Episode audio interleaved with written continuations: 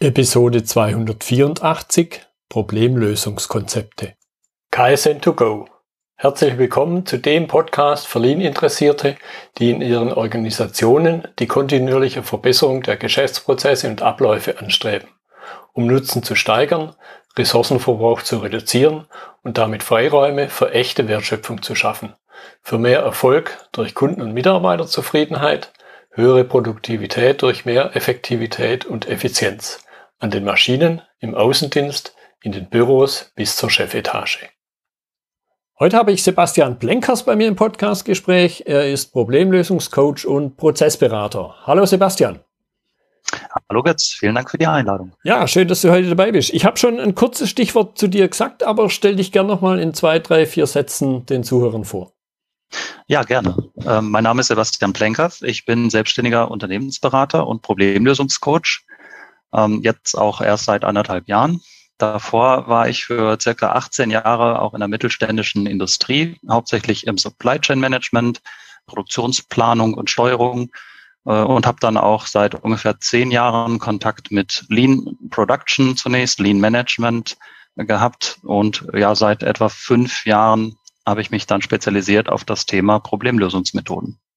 Genau, und äh, da habe ich das Stichwort auch nochmal rausgehört, letzten Endes so wie ja auch in unserer, im Titel unserer Episode, nämlich die Mehrzahl Methoden. Und deshalb vielleicht zum Einstieg die, die Bitte, dass du einfach mal so die klassischen Konzepte, habe ich es ja genannt, mal aufzählst, einfach da, damit die Zuhörer, Zuhörer so Gefühl dafür kriegen, über wie viele zum Beispiel reden wir denn hier überhaupt? Mhm. Wie viele ist gut, man kann sie gar nicht zählen, weil das ist im Grunde genommen schon unendlich. Ne? Mhm. Ich meine, der ganze Mensch, die Menschheitsgeschichte besteht ja daraus, Probleme zu lösen. Ja. Von den ersten Steinzeitmenschen, die einen Stein behauen haben und dann gemerkt haben, dass sie damit äh, ja wie so eine Art Messer das nutzen können. Ähm, von daher, klar, man kommt jetzt von Methoden ähm, aus dem Lean-Bereich, äh, Toyota Business, ähm, also die acht Schritte, mhm. Toyota, Toyota Business Practices ähm, 8D-Problemlösungen, es gibt Kepner Trago, ähm, es gibt Tries. Ich nenne jetzt einfach mal nur so ein paar Namen. Äh, aber ich würde gar nicht sagen, dass es so die Klassiker gibt, die man jetzt unbedingt alle kennen muss. Äh, das ist jetzt vielleicht auch schon eine meiner äh, Hypothesen, die ich hier einbringen will, mhm. sondern dass man sich überall eigentlich das raussuchen kann und sollte, ähm, was in dem Moment jetzt gerade am besten für mich funktioniert. Mhm. Und das ist eben auch nicht endlich. Also da sage ich, ich muss jetzt diese sieben Methoden kennen oder diese 18, äh, sondern ich sage, kennen, je mehr, desto besser. Und ein Teil der Problemlösungskompetenz ist es ja daneben auch schon zu bewerten, ähm, welche Methode oder welcher Ansatz hilft mir jetzt in welchem Fall am besten weiter. Mhm. Jetzt hast du ja einige aufgezählt. Ein paar davon möchte ich sagen, kenne ich zumindest namentlich ohne dass ich die intensiv einsetze. Kann man in irgendeiner Form die Herkunft differenzieren? Macht es Sinn, sich über die Herkunft auch Gedanken zu machen? Wo kommt die ein oder andere Methode her? Klar, bei Toyota, Lean und Co. wissen wir's. Das kommt ganz auf die Intention an. Also natürlich kann es auch spannend sein, sich mit der Ideengeschichte zu befassen. Ähm, wenn ich jetzt aber ein praktischer Anwender bin, dann muss ich ja eigentlich nur verstehen, ähm, wofür die Methode da ist und wie sie mir helfen kann. Hm. Also das Werkzeug zum Beispiel. Ich, ich nenne es jetzt einfach mal Werkzeuge, wenn ich eine große Werkzeugkiste habe. Ähm, wenn ich eben nur einen Hammer als Werkzeug habe und kenne, dann werde ich ja jedes Problem auch für einen Nagel halten. ja. äh, das Zitat schreibt man Abraham Maslow zu. Ich weiß nicht genau, ob das stimmt, aber ähm, das ist halt ein Problem. Und wenn ich jetzt aber ganz viele Werkzeuge habe, da muss ich nicht unbedingt wissen, wer dieses Werkzeug jetzt erfunden hat, erfunden hat. Mhm. Ob dieses Werkzeug äh, jetzt aus Japan kommt oder aus Amerika oder aus Russland. Mhm. Das spielt im Endeffekt ja keine Rolle. Ähm, ich muss nur verstehen, ähm, was dieses Werkzeug jetzt jeweils macht. Mhm. Mir ging dann durch den Kopf, Denkmodelle ist natürlich unter Umständen relativ verwandt mit dem Aspekt Herkunft. Kann man da irgendwo Unterschiede allgemeiner Natur festmachen? Also gerade äh, wenn du Russland Tritts gesagt hast, das ist jetzt in, in meinem Weltbild ja eher so dieses, ich will innovieren. Also ich will eine Innovation schaffen und, und das und ergreife das als Problem. Also ich will vielleicht mal mit den Gemeinsamkeiten anfangen und mhm. das ist ja mit den Unterschieden. Ähm, weil das ist das, was ich mache. Ich suche eigentlich überall nach den Grundprinzipien, die da drin stecken und ähm, was sind die Gemeinsamkeiten. Und ich nehme vielleicht mal ein Beispiel, um es ein bisschen anschaulicher zu machen. Ähm, jeder hier, der Hörer, kennt ja das Thema Kaizen. Und ein wichtiger Aspekt von Kaizen ist es ja immer wieder, den Status quo zu hinterfragen, mhm. zu überlegen, kann ich das auch anders machen? Ist das jetzt wirklich schon die beste Art, irgendwas zu tun? Kann ich es heute ein bisschen einfacher, besser, schneller, sicherer machen als gestern? Und ähm, wenn ich jetzt woanders gucke, zum Beispiel im Thema ähm, von Elon Musk zuletzt wieder ein bisschen bekannter gemacht, das Thema First Principles Thinking oder so das Denken in Grundprinzipien, ähm, macht letzten Endes nichts anderes, immer wieder seine Ansichten zu hinterfragen mhm. und zu fragen, ist das wirklich so? Woher weiß ich das eigentlich? Zum Beispiel die Aussage, man kann eine Trägerrakete nicht wieder landen. Da hat mhm. er irgendwann gesagt, hm, ist das eigentlich wirklich so? Und ähm, viele andere Dinge oder Raumfahrt ist nicht, äh, also können wir uns nicht leisten, ist zu teuer äh, und so weiter. Und äh, durch dieses immer wieder hinterfragen führt man das irgendwann auf Grundprinzipien zurück, diese sogenannten First Principles. Und wenn ich die Grundprinzipien verstanden habe, wie Dinge funktionieren, äh, kann ich mir daraus die Lösungen zusammenbasteln, die ich haben will. Mhm. Und das ist die Gemeinsamkeit halt zwischen jetzt eben diesen beiden erwähnten, aber solche Gemeinsamkeiten finde ich zwischen äh, allen Methoden. Zum Beispiel Tries eben erwähnt, ähm, da geht es ja darum, auch Widersprüche oder scheinbar widersprüchliche Funktionen äh, ja nicht aufzulösen, sondern ähm, eine, einen dritten Weg, eine Lösung zu finden, die die beiden widersprüchlichen Funktionen ähm, vereint. Und sowas ähnliches gibt es auch wieder bei der Konfliktlösungswolke in der Theory of Constraints mhm. zum Beispiel, mhm. wo auch Annahmen hinterfragt werden. Und das finde ich eigentlich spannend, diese zugrunde liegenden Denkmodelle und Denkprozesse, ähm, die ich dann zur Problemlösung nutzen kann. Mhm. Ja, mir ging jetzt da durch den Kopf, wo du die, die paar Beispiele aufgezählt hast und dann nochmal auf Hammer und Nagel zurückzukommen. Einerseits Hammer und Nagel ist jetzt ein relativ einfaches Problem, vielleicht ist auch was dahinter steckt, nämlich ein Bild aufzuhängen man kann es natürlich auch ein bisschen komplizierter betrachten. Also das Problem, das ich lösen möchte, ich möchte ein ganzes Haus bauen. Und mhm. natürlich habe ich dann diesen Befestigungsaspekt mit dem Nagel. Aber es ist von der Dimension her, hätte ich jetzt gesagt, ist halt ein bisschen mehr wie nur ein Bild aufhängen. Ich, und ich habe auch rausgehört, dass ich die Klarheit darüber, wo bewege ich mich denn eigentlich? Bewege ich mich auf dem Niveau, keine Ahnung, warum jetzt der Begriff in den Sinn kommt, Weltherrschaft? Oder will ich halt eben nur ein Bild aufhängen? Ähm, das ist richtig, aber ich bin nicht der Meinung, dass man sich vorher erst überlegen muss, ähm, auf welches Pferd man sozusagen setzt. Mhm. Ähm, also das ist nicht wie beim Autofahren, dass ich mich entscheiden muss, fahre ich jetzt ein Toyota oder ein Porsche. Also zumindest zum gleichen Zeitpunkt kann ich immer nur ein Auto fahren. Ja. Äh, das sehe ich bei Problemlösungsmethoden aber nicht so. Ich muss nicht vorher entscheiden, mache ich jetzt 8D oder mache ich A3 oder was mache ich jetzt, mhm. sondern wenn, äh, es sind ja bestimmte Funktionen oder bestimmte Intentionen, die ich haben möchte. Und dann kann ich durchaus zum Beispiel innerhalb eines 8D-Prozesses, wenn ich den jetzt anwende, ist ja auch sehr weit verbreitet, mhm. wenn ich jetzt eine Situationsanalyse mache, dann kann ich auf die Methode ist, ist nicht zurückgreifen, die ja von Kipner-Trago kommt.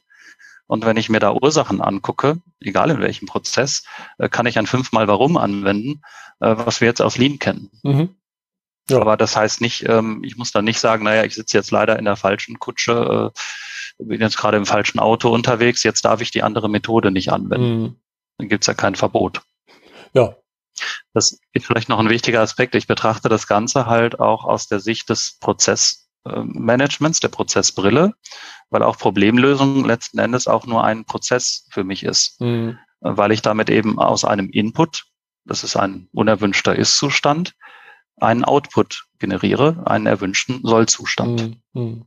Mhm. Und wie bei jedem anderen Prozess kann ich auch den Problemlösungsprozess selbst wieder analysieren. Ich kann ihn optimieren, indem ich eben versuche herauszufinden, was sind ja die Einflussfaktoren oder die Gelingensfaktoren, Erfolgsfaktoren, die letzten Endes mein Ergebnis in dem Fall des Problemlösungsprozesses beeinflussen. Mm, mm.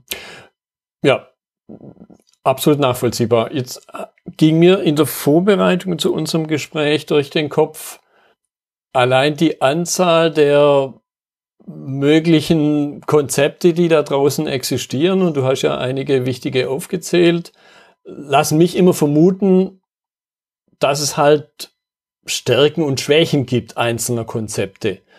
Ist das ein richtiger Gedanke? Ist der sinnvoll? Und ist es dann ein Weg, einen vielleicht ein bisschen zu lenken? Okay, wenn ich so ein Thema habe, wähle ich eher das aus. Wenn ich ein anderes Thema habe, wähle ich eher das aus. Hm, ja, genau so gehe ich eigentlich gerade ja nicht vor. Mhm. Also ich will ja nicht sagen, ich habe jetzt ein Problem A, da brauche ich jetzt die Methode A oder Problem B, da brauche ich Methode B. Ähm, ist vielleicht auch verbreitet, das so zu tun, aber meint eher die eine unpopuläre Meinung, ähm, weil ich glaube nicht, dass es absolut gesehen Stärken und Schwächen gibt, mhm. sondern das ist immer zweckbezogen. Ich muss immer also gucken, was ich jetzt gerade äh, machen will. Und ähm, da gibt es ja verschiedene Dimensionen, also einmal die Aufgabe selber, der ich mich gerade stelle, die Größe des Problems. Du hast eben schon gesagt, ähm, Nagel in die Wand schlagen oder ein Haus bauen sind natürlich andere Probleme. Und ähm, was ich dann sehr oft auch mache, also auch mit meinen Kunden, wo ich dann Coachings mache oder Beratung, dass ich von gewissen Methoden, ähm, sagen wir mal, eine sehr simple Version habe für einfache Probleme. Und dann kann man die aber weiter aufweiten. Mhm. Beispielsweise, was auch jeder wahrscheinlich kennt, ein fünfmal Warum. Das ist jetzt in den fünf Schritten einfach noch eher für tatsächlich simple Probleme geeignet.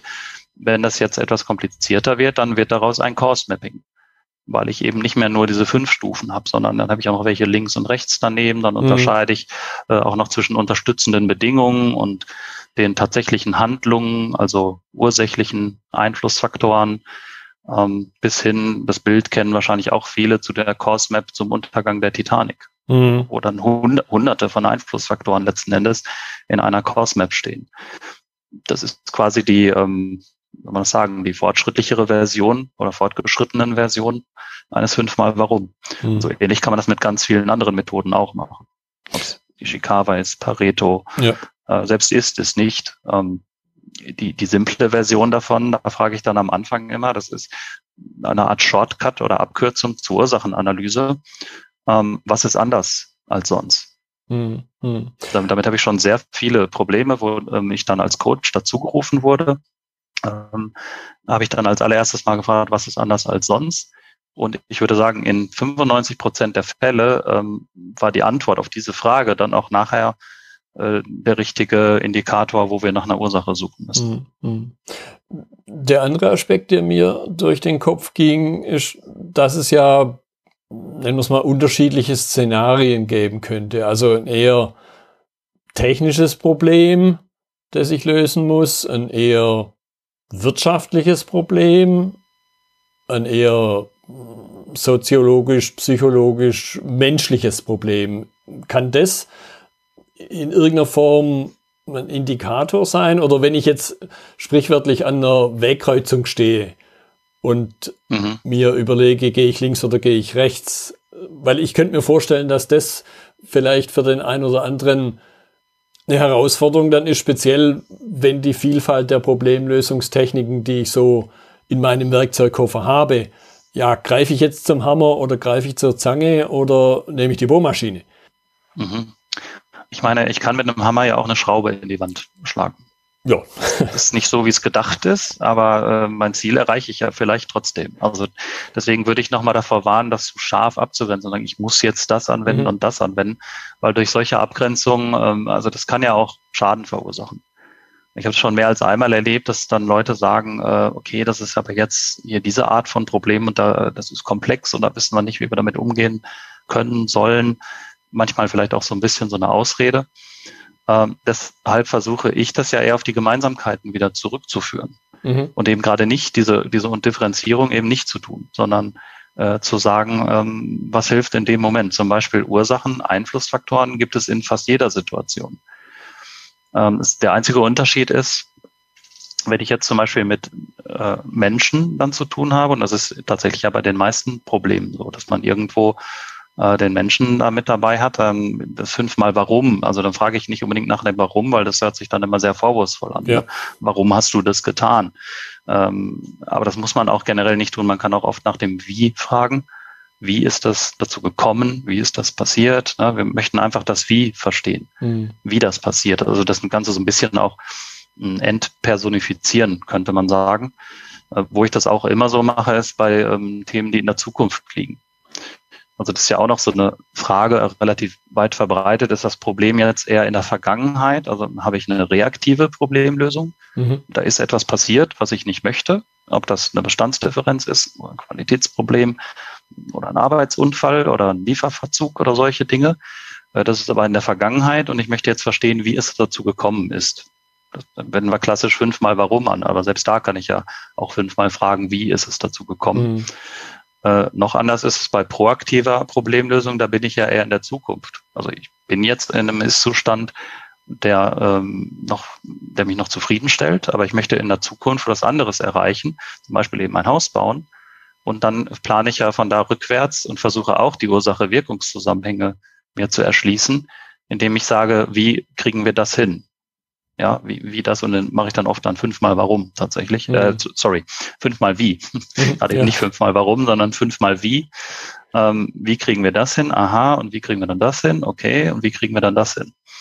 Also rückwärts dann, ne, vom Ziel. Ja, ich meine, die Warum-Frage ist im Grunde immer in die Vergangenheit äh, gerichtet. Und mein, du hast ja schon gesagt, äh, genau. man muss mit dem sehr, sehr behutsam umgehen und ich habe mal vor Jahren eine Coaching-Ausbildung gemacht, da ist die Warum-Frage im Grunde tabu.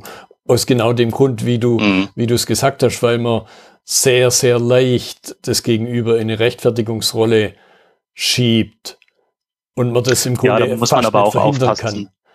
Mit einer Aussage muss man da, glaube ich, auch aufpassen. Ich war auch schon in Führungsseminaren, wo dann gesagt wurde, ähm, ganze Thema Ursachenanalyse, lassen Sie es sein keine Ursachenanalyse, da fühlen sich Menschen nur in die Ecke gedrängt, ähm, fragen sie nur über Lösungen. Aber da ja. haben wir natürlich im Lean-Bereich gelernt, ja, äh, nein, wir möchten schon die Einflussfaktoren gerne verstehen, wie es dazu gekommen ist und gerade nicht zu einer Lösung springen. Also deswegen, da würde ich ein bisschen davor warnen, weil da wird manchmal auch was erzählt was nicht hilfreich ist. Ja, also da gebe ich dir absolut recht. Äh, man sollte schon zwischen Problem und Lösung differenzieren, was aber definitiv ja. immer wieder zu kurz kommt und dann ja oft die Gefahr besteht, dass man halt so eine Lösung aus der Hüfte schießt und dann ganz schnell eine Art von Selbstverliebtheit in die eigene Lösung entsteht, speziell wenn man das halt in irgendeiner Form in einer Gruppe macht mhm. und, und dann im Grunde man sich von dem Problem löst und äh, so ein anderer bisschen flapsiger Spruch, wenn das die Lösung ist, möchte ich mein Problem zurück. Der da, glaube ich, schon ja, auch seine Berechtigung hat. Tricky sind die, ähm, ich nenne das immer trojanischen Pferde. Ja. Ähm, da habe ich öfter den Fall, dass äh, auch in Coachings dann kommt, wenn man zum Beispiel nach einem Problem fragt, äh, und dann könnte die Antwort lauten, ja, unser Problem ist, dass wir kein Lagerverwaltungssystem haben. Da steckt schon die Lösung hier mit dann, drin. Ja, genau. Das ist ja formuliert als ein Problem. Und da muss man manchmal aufpassen. Äh, das hat dann immer eine Form von, ähm, unser Problem, Doppelpunkt ist, wir haben die Lösung noch nicht. Ursache ist, wir haben die Lösung noch nicht eingeführt, also Lagerverwaltungssystem. Lösung ist, wir führen ein Lagerverwaltungssystem ein. Ja.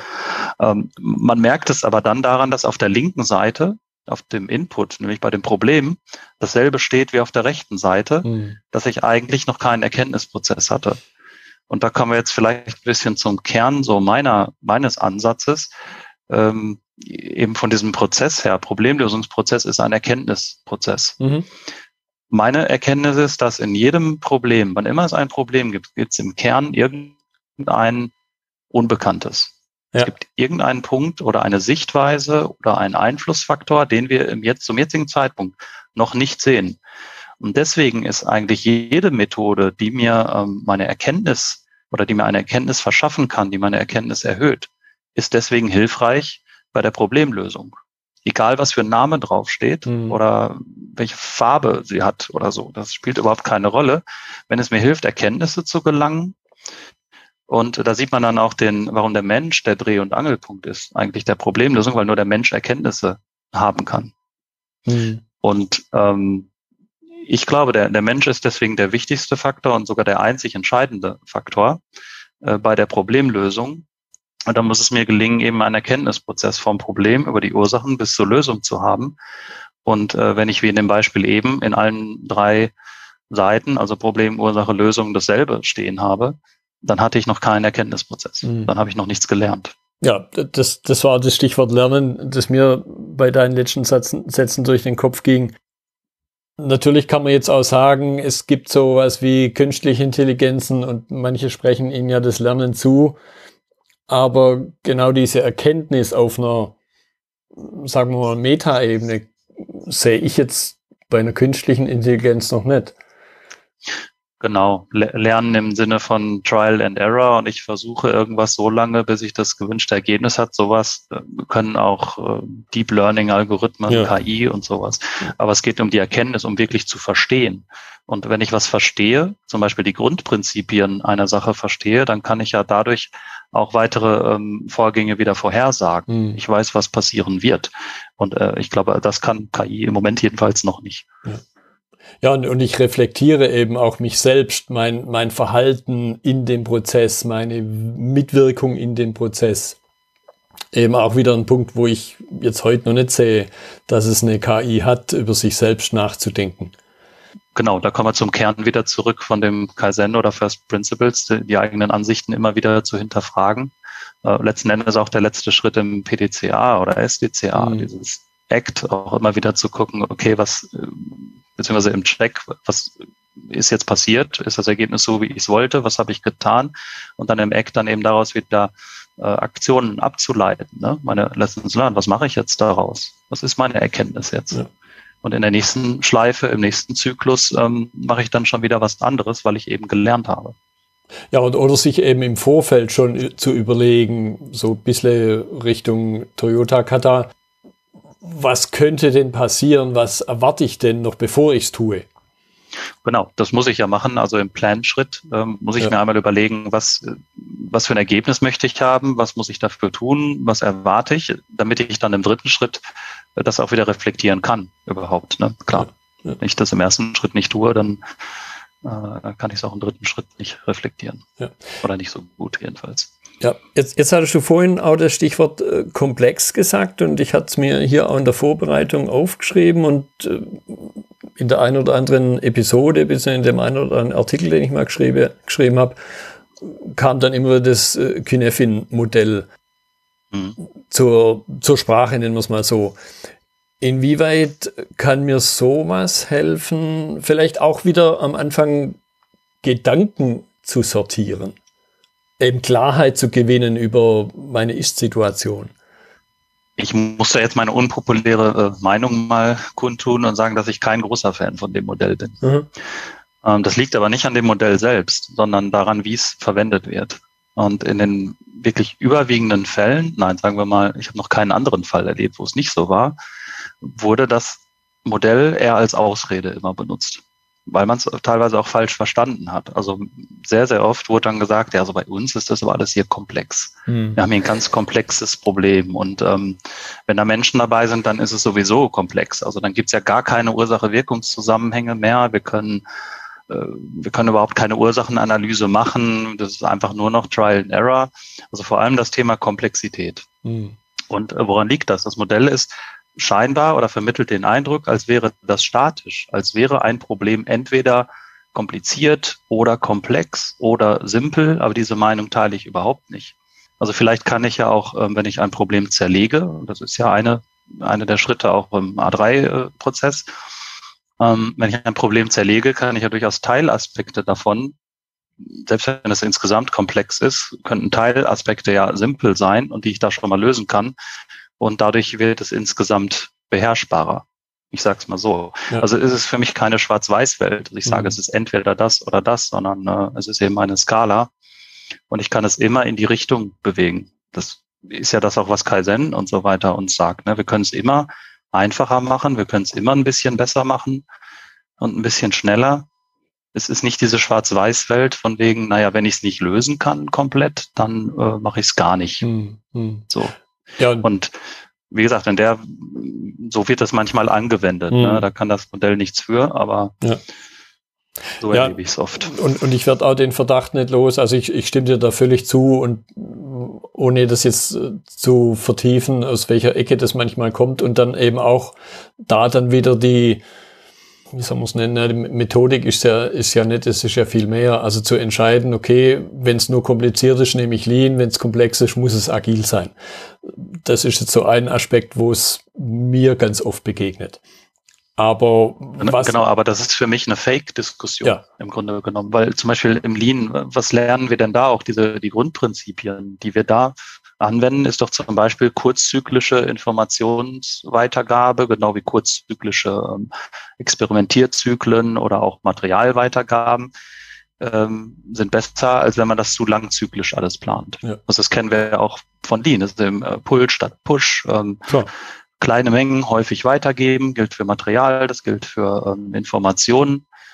Und das gleiche Grundprinzip ist ja auch in der agilen ähm, Welt dann genau. wieder in Anwendung genau. und mit dem gleichen Ergebnis. Und ja. äh, ich vergleiche das manchmal mit der Mathematik einfach. Man sagt ja immer, Mathematik, ist das jetzt erfunden oder haben wir es nur entdeckt? Äh, und wenn wir alles jetzt löschen würden und verbrennen würden, was wir über Mathematik wissen, ähm, wenn wir dieselben Experimente machen, dann würden wir trotzdem wieder auf die gleichen Zusammenhänge kommen, weil mhm. die in der Natur nun mal so sind. Und ich glaube, äh, genauso ist es halt in der Unternehmenswelt. Wir lernen alle Bücher über Lean-Methoden und äh, Kanban und Kaizen und sonst was, aber dahinter stecken doch einfach gewisse Grundprinzipien, Denkmuster. Und ich glaube, dass wir auf dieselben Denkmuster auch wieder kommen würden, wenn wir das einfach nur immer wieder hinterfragen, so mhm. wie das eben mit dem First Principles Denken passiert. Ja. Auch da würde irgendwann wieder einer feststellen, dass kurzzyklische Informationsweitergabe mir erlaubt, schneller auf Abweichungen zu reagieren, als wenn ich das immer nur sehr langzyklisch mache. Ja, das ist doch ein Grundprinzip. Ja, ja. Egal, wie ich das nenne und welches, welchen Aufkleber ich ja. oben drüber klebe. Ja, absolut. Und, und ich glaube, es hat schon auch etwas mit dem Faktor Mensch wieder zu tun bin ich halt in der Lage, ein bestimmtes Thema ganz neutral ausgedrückt zu durchdringen, dann ist es maximal kompliziert. Wenn ich halt warum auch immer, und du hast das Stichwort Mathematik genannt, und es gibt ja schon Szenarien der Mathematik, wo, sagen wir, der Normalsterbliche, wie wir jetzt vielleicht hoffnungslos verloren ist, wenn ich mich nicht über Jahre, vielleicht Jahrzehnte ganz tief damit beschäftigt habe. Und allein diese diese Unterschiede machen dann manchmal schon kompliziert und komplex aus, weil ich es halt einfach nicht besser weiß. Genau. Es ist mal halt mein und Kenntnisstand. Das entspannt aber auch ein bisschen, diese Erkenntnis, weil ich glaube, das ist sogar noch anders. Es ist nicht nur der Mathematikexperte. Es kann auch sein, dass du ähm, einen Mathematikexperten jetzt hast, der aber außerhalb seines eigenen Felds auch wieder gar nichts weiß. Mhm. Also es geht nicht mal nur um Mathematik, ja oder nein, sondern einfach die Probleme und Problemstellungen, mit denen er sich sehr lange oder sie übrigens äh, beschäftigt hat. Da ist man dann eben Experte mhm. und in anderen Bereichen nicht unbedingt. Ja. Weil es eben, da sind wir wieder bei dem Punkt, Mensch ist Dreh- und Angelpunkt eines Problemlösungsprozesses, äh, weil es eben immer mit Erkenntnissen und ähm, Denkprozessen zu tun hat. Ja. Was wäre so dein, mit ein bisschen Blick auf die Zeit, was wäre dein, auch wenn es vielleicht eine echte Herausforderung ist, was wäre so dein Tipp für den Einstieg, wenn jemand sagt, ah, mit unserer aktuellen Problemlösung, mit dem, was wir da so nutzen, mit unseren Hämmern, vielleicht stoßen wir irgendwie immer wieder an die gleichen Grenzen oder immer wieder allgemein an Grenzen. Wir möchten da was verändern. Was, was wäre so dein Tipp als Fachmann, mhm. So einen Aspekt anzugehen, wenn ich mit dem wie mache ich es bisher, einfach unzufrieden bin. Also ein Startpunkt, den man eigentlich immer empfehlen kann, ist das Thema, die Perspektive mal zu wechseln. Indem man sich einfach fragt, was wäre vielleicht eine andere Art, es zu sehen. Mhm. Und wenn man die dann hat, auch nochmal eine andere Art und nochmal eine andere Art und noch eine andere Art. Da geht es gar nicht so sehr darum, irgendwann die richtige Sichtweise zu finden, sondern ähm, sein Gehirn auch ein bisschen darin zu trainieren, unterschiedliche Sichtweisen zuzulassen. Mhm. Äh, bis hin zum Beispiel kann ich dann sagen, Inversion. Also das Herumdrehen, das ist ähm, Charlie Munger und Warren Buffett, äh, kennt man ja vielleicht. Also Charlie Munger ist der Kompagnon von äh, Warren Buffett. Der Charlie Munger wendet das sehr oft an, diese Inversion, also einfach rumdrehen und zu sagen, was müsste ich denn tun, um dieses Problem zum Beispiel zu erzeugen? Mhm. Was müsste ich tun, um meinen Mitarbeiter umzubringen am Arbeitsplatz? So krass kann das ja, sein, ja. ja. Und auf die Punkte, die man dann kommt, also dann weiß ich nachher zumindest, was ich vermeiden muss worauf ich achten muss, das zu vermeiden.